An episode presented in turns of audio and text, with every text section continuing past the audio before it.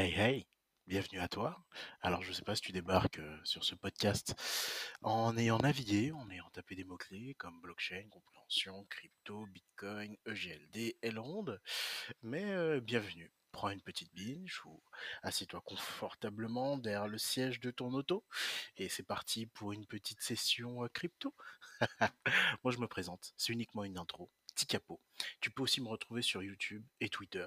Sur YouTube, tu tapes Capot. Sur Twitter, Capot 1 et tu me retrouveras.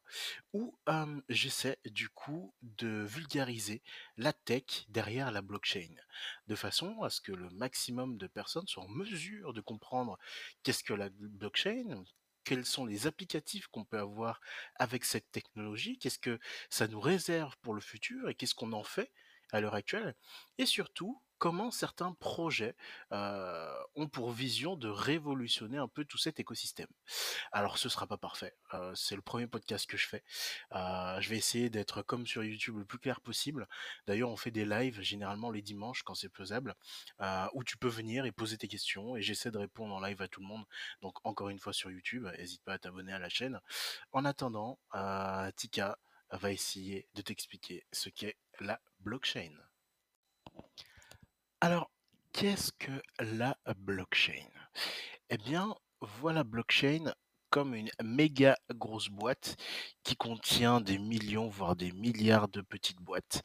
Et à chaque fois qu'une petite boîte est appelée, elle s'ouvre. C'est comme une grosse base de données qui est publique, du coup, à laquelle tout le monde a accès, tout le monde peut voir, par exemple, ce qui se passe sur une adresse, et ce, quelle que soit la blockchain en question. et ça a pour but d'être inviolable. Ce qu'on veut, c'est que voilà, ce soit ultra sécure et méga transparent.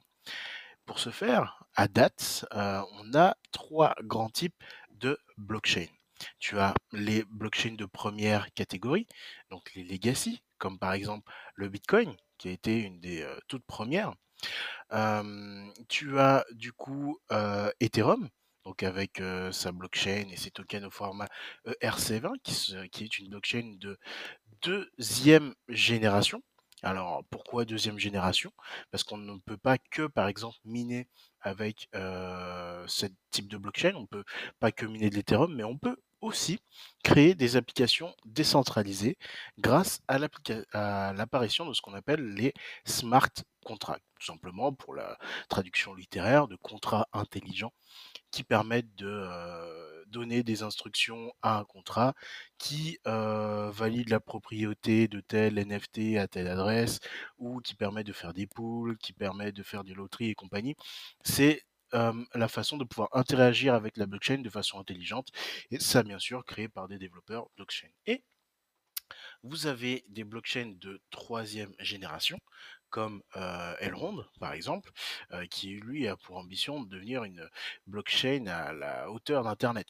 Ils veulent pouvoir avoir une blockchain capable de scaler autant pour avoir des applications décentralisées qui seront créées sur la blockchain, mais aussi, de façon à pouvoir onboarder énormément de personnes, quels que soient les use cases, que ce soit des startups, des particuliers ou des très grosses entreprises ou même des États, afin de pouvoir donc digitaliser, digitaliser, je vais y arriver, et rendre la blockchain accessible au plus grand nombre. Donc on commence déjà avec ces trois premiers types. Pour rappel, Legacy, première catégorie, Proof of Work, Bitcoin. deuxième catégorie, donc du coup, apparition des smart contracts et des applications décentralisées. Exemple, Ethereum. Et troisième catégorie, en troisième génération, on peut dire plutôt catégorie, Elrond, avec une notion de scalabilité pour avoir des blockchains à l'échelle d'Internet. Alors oui, vous allez voir souvent ces petits acronymes apparaître. Le POW pour Proof of Work, littéralement traduit par la preuve de travail, et le POS, le of Stake, voire même le SPOS pour Secure Proof of Stake. Et le POS, c'est tout simplement le fait de faire du stacking. Donc vous détenez euh, une certaine proportion, un certain nombre de jetons d'un dit token que vous conservez ou que vous bloquez euh, à l'intérieur de l'interface de cette blockchain. Ça aide à la sécurisation du réseau parce que euh, vous venez rajouter tout simplement votre proportion de tokens à un certain collatéral qui aide à valider des transactions donc qui, enfin, et qui augmente la sécurisation de la blockchain pour éviter donc des attaques de type 51%.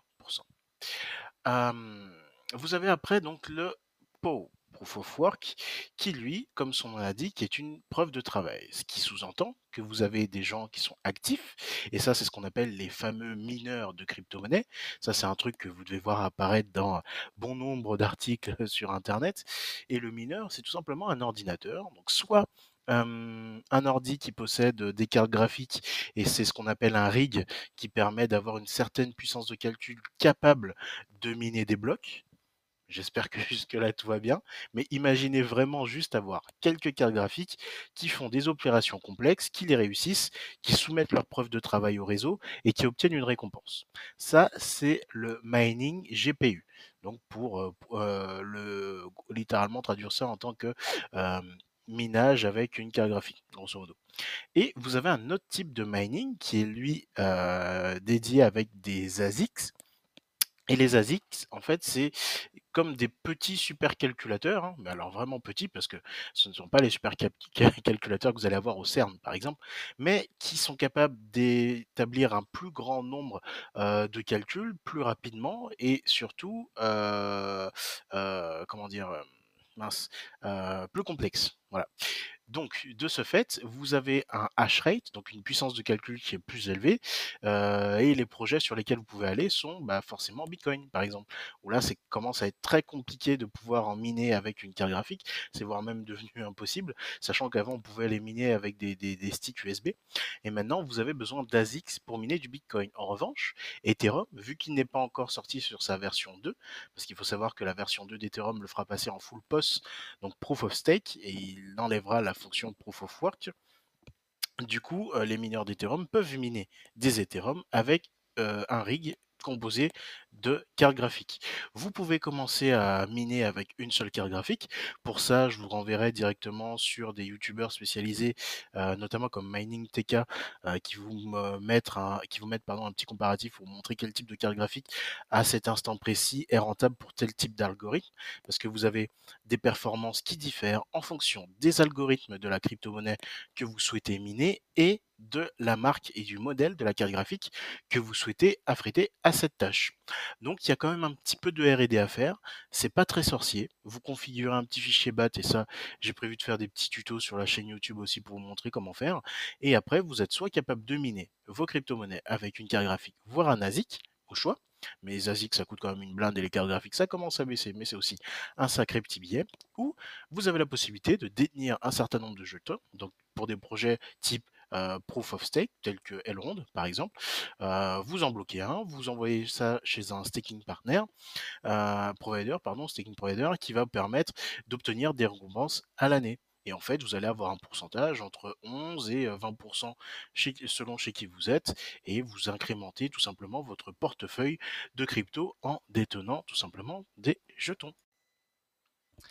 Alors, Là, vous verrez aussi beaucoup apparaître ces derniers temps le, mot DeFi apparaître.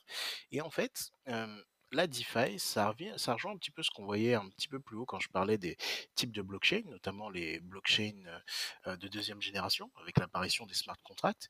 Elles ont permis de pouvoir créer des DApp pour des, la traduction des applications décentralisées. Vous en avez une qui est très connue, qui est sur donc la BSC, donc la, blockchain de Binance, la Binance Smart Chain, qui s'appelle PancakeSwap, qui est en fait une application décentralisée parce qu'elle est gérée par un smart contract qui permet d'avoir divers types d'opérations et qui permettent plusieurs opérations sur sa plateforme. Et en gros, l'objectif de la DeFi, c'est de rendre accessible, en gros, des mouvements financiers à n'importe quel individu. Si je vous fais une traduction et une c'est aussi un peu ma, mon interprétation, et ça sans intermédiaire. C'est-à-dire que vous n'allez plus avoir besoin d'utiliser par exemple euh, bah, un banquier pour aller obtenir un prêt.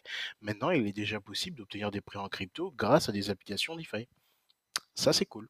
Et en gros, par exemple, si on prend le cas de PancakeSwap, vous avez la possibilité de faire beaucoup d'opérations, telles que du farming ou des pools, donc des pools de liquidités. Vous apportez un certain token, vous mettez la correspondance avec un autre jeton et du coup, vous fournissez de la liquidité. Heu, vous avez aussi donc si on prend l'exemple de PancakeSwap, de la prédiction, heu, du coup, ça vous fait, heu, bah, gagner ou perdre de l'argent, c'est un peu le risque, hein, c'est un peu, un loto. Vous avez aussi une loterie qui est disponible. Vous pouvez acheter des billets en fonction du du fait que, bah, vous avez vos numéros qui sont qui tombent ou pas, vous obtenez un une récompense en BNB et plein d'autres choses et tout ça, en fait, ça vous permet de vous émanciper par la blockchain. C'est-à-dire que la blockchain, aujourd'hui, elle commence à avoir ce pouvoir de rendre aux gens leur émancipation déjà financière, dans un 1er temps, avant de pouvoir prendre une autre type un autre type d'indépendance. C'est-à-dire qu'après, on peut créer des applications qui seront backées par la blockchain et qui auront peut-être, une incidence sur la vie de milliards d'êtres humains demain. On n'est pas à l'abri de voir débarquer, par exemple, un nouveau Amazon, un nouveau Google ou un nouveau YouTube, je ne sais pas. Il y a plein de d'autres possibilités qui sont disponibles maintenant, heu, sur la blockchain et qui sont, heu, qui seraient capables d'être accueillis par, heu, des millions, voire des milliards de personnes. On est vraiment à l'aube de quelque chose de fou, mais il faut vraiment comprendre que maintenant, on est encore très early, donc on est très, très, tôt, en gros, dans l'adoption de toute cette technologie.